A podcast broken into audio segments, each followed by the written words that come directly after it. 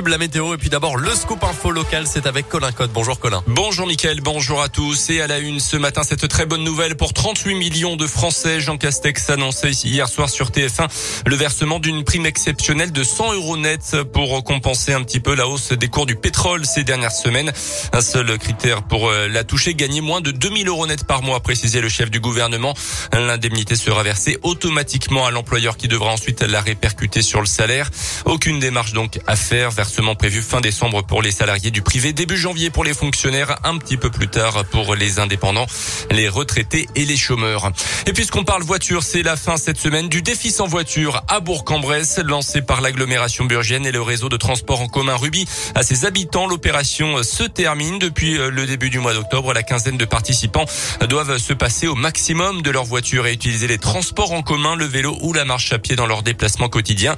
Nous avions interrogé Priscilla au début de l'aventure. Elle avait décidé de participer au défi avec euh, toute sa famille, euh, son mari et ses trois enfants, avec au programme notamment le bus pour les trajets à l'école avec les enfants et le vélo pour aller travailler. Au terme de ces 15 jours de défi sans voiture, elle en tire un bilan positif et souhaite même aller au-delà de cette aventure. On l'écoute. Pour nous, ça veut dire euh, le bus, plus souvent, surtout pour pour l'école.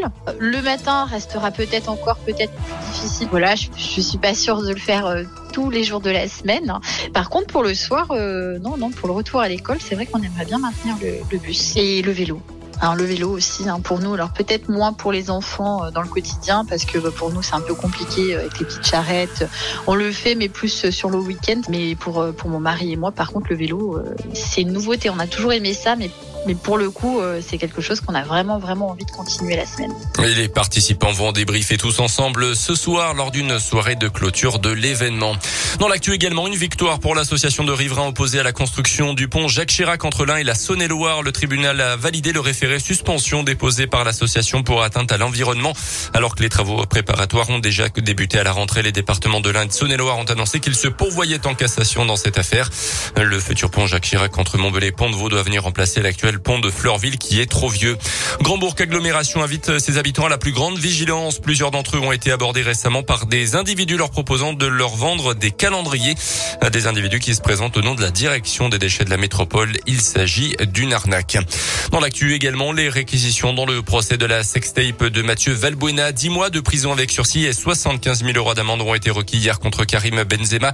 Lui et quatre autres individus sont jugés pour une tentative de chantage. Par ailleurs, 4 ans de prison ferme et 15 000 euros d'amende ont été requis contre l'instigateur de cette affaire.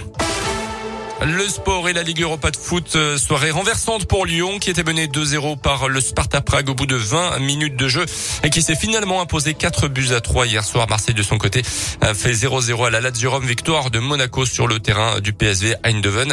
On joue en Ligue 1 ce soir avec euh, l'ASS qui est dernière du classement qui reçoit Angers à 21h est en train de décrocher sa première victoire de la saison. À noter aussi euh, ce soir en national le déplacement du FBBP à Laval, sixième les Bressans qui connaissent d'ailleurs leur adversaire pour le sixième tour de Coupe de France. Rendez-vous sur le terrain de Saint-Chamond, équipe de régional de quatre divisions d'écart entre les deux équipes. Le match se jouera le week-end du 30 et 31 octobre. Merci Colin Code.